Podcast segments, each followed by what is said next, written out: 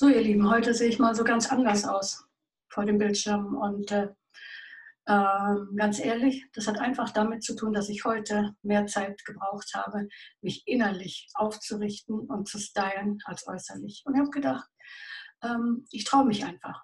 Ich komme jetzt mal so ganz ungeschminkt und so ganz ähm, ungestylt vor dich lass dich ein bisschen auch an dieser Seite meines Lebens teilnehmen, weil ich glaube, dass das wichtig ist für dich und auch für viele andere, dass wir ähm, einfach auch mal ähm, teilhaben lassen euch an unserem praktischen Leben.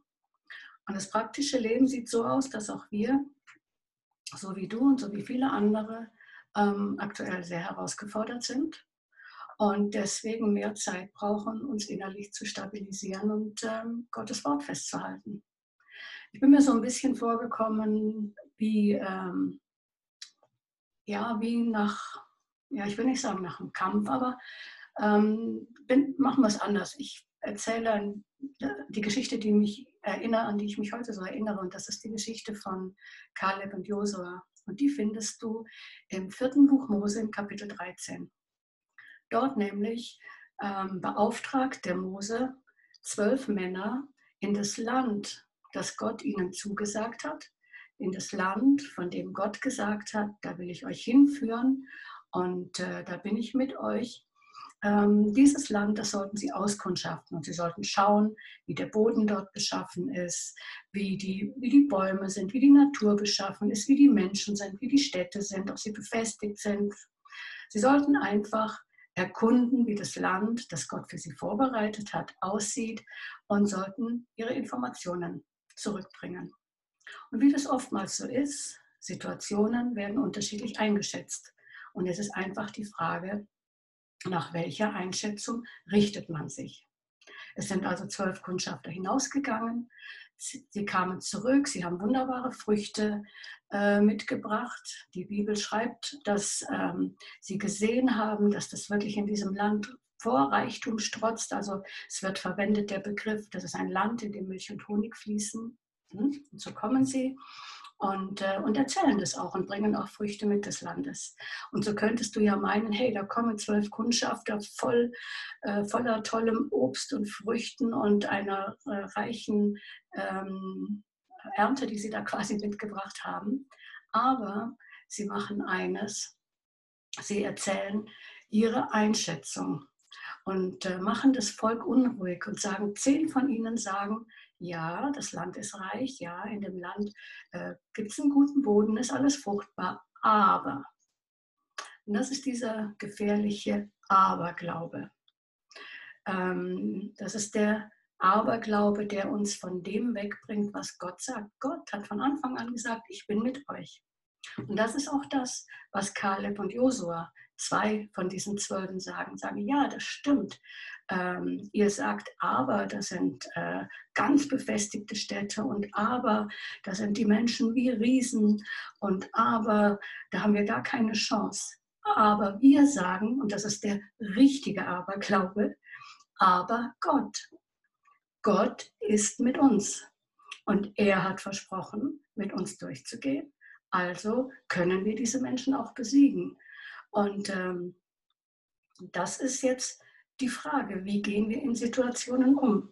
Unsere Familie ist gerade herausgefordert in einem bestimmten Bereich, den ich jetzt hier nicht teilen möchte.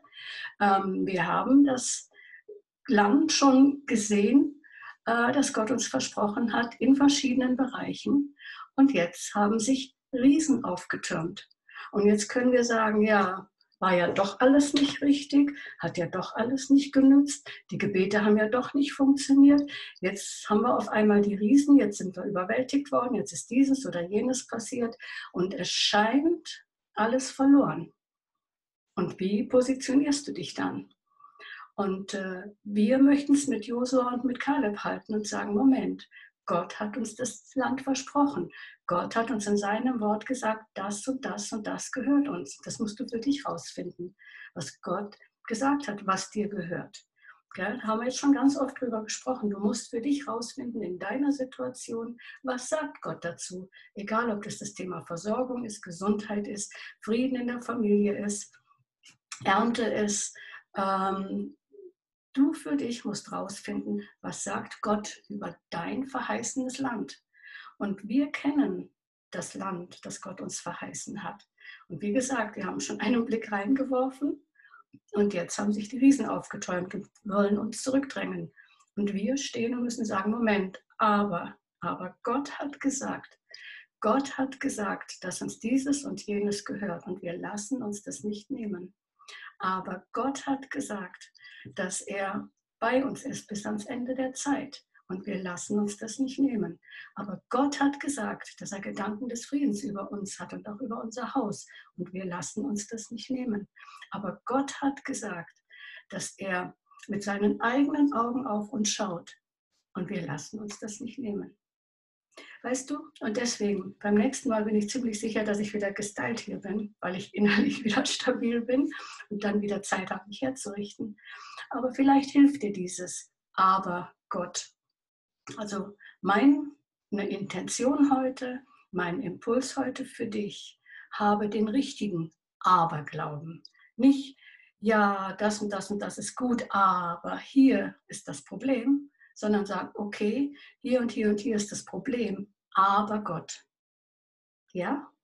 Also, in diesem Sinne, aber Gott, dein Gott, der ähm, dich sieht, der dich gekannt hat, gebildet hat vom Mitterleib an, der jedes Haar auf deinem Kopf sieht, der weiß genau das große Ganze.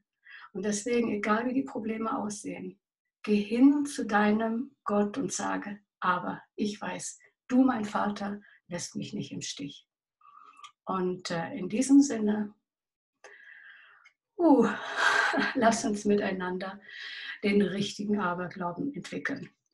Alles Liebe für dich. Ich hoffe, ich konnte dich ein bisschen ermutigen und es ist alles schlüssig und ich freue mich aufs nächste Mal. Ciao.